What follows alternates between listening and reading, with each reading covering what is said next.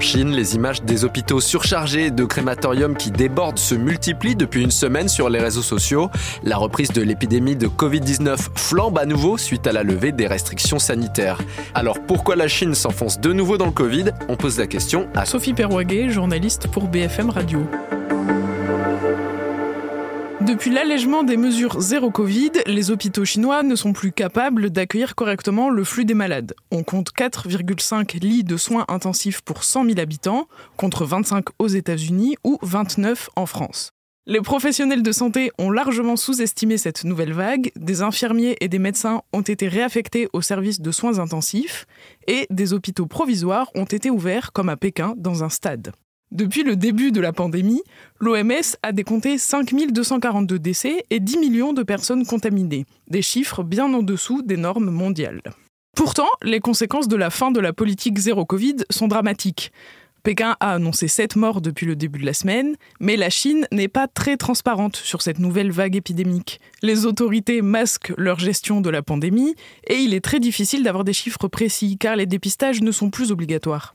Il faut aussi rappeler que le décompte des décès a changé. Seuls les patients décédés directement d'insuffisance respiratoire sont pris en compte dans les annonces officielles. Mais la vaccination de la population, est-ce que ça pourrait pas enrayer l'épidémie? Non, car la couverture vaccinale en Chine est très faible. Seuls 66% des plus de 80 ans ont reçu deux doses de vaccin et ce chiffre tombe à 20% pour les personnes âgées ayant reçu trois doses. Et donc, si les personnes vulnérables n'ont pas de schéma vaccinal complet, elles risquent de développer des formes graves de Covid et de faire grimper les hospitalisations. La stratégie de confinement et de quarantaine n'a pas joué en faveur de la vaccination des 1,4 milliard d'habitants du pays. Et surtout, les vaccins chinois Sinopharm et Sinovac ne sont pas des vaccins utilisant la technologie de l'ARN messager, interdite dans le pays, et ils sont donc moins efficaces. Vacciner à tour de bras les plus de 60 ans, ça pourrait ralentir les contaminations, mais il y a plusieurs obstacles. Les aînés préfèrent les médecines traditionnelles, de nombreux médecins refusent de vacciner par peur des effets secondaires, la vaccination est organisée par les hôpitaux, véritable foyer de contamination pour les personnes âgées qui s'y rendraient, et très peu de personnes âgées vivent en EHPAD, des structures qui auraient pu faciliter une politique vaccinale d'envergure. La situation n'est pas prête de s'améliorer car en janvier se déroule le Nouvel An chinois, une fête familiale où les Chinois voyagent et rendent visite à leur famille, faisant craindre une circulation toujours plus rapide et dangereuse du virus.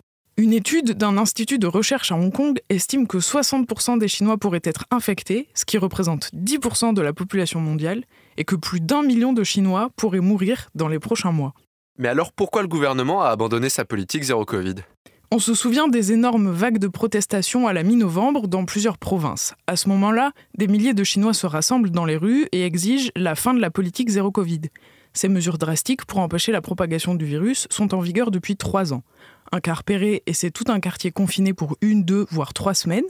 Les personnes testées positives passent une semaine obligatoire dans un centre de quarantaine parfois très sommaire, et toute la population est soumise à des dépistages massifs plusieurs fois par semaine.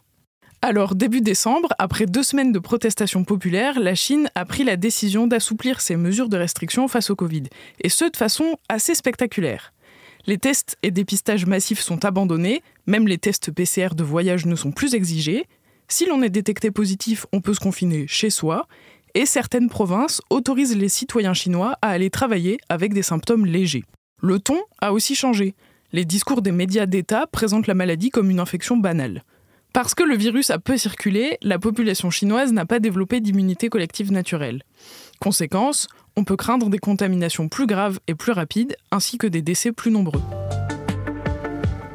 Merci d'avoir écouté ce nouvel épisode de la Question Info. Chaque jour, une nouvelle question, de nouvelles réponses. Si cet épisode vous a plu, vous pouvez vous abonner à ce podcast sur toutes les plateformes de streaming, sur le site et l'application BFM. À bientôt!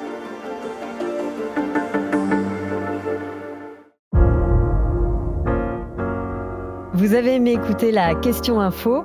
Alors découvrez le titre à la une, le nouveau podcast quotidien de BFM TV. Les grands récits de l'actualité, des témoignages intimes, c'est tous les soirs sur vos plateformes préférées. À bientôt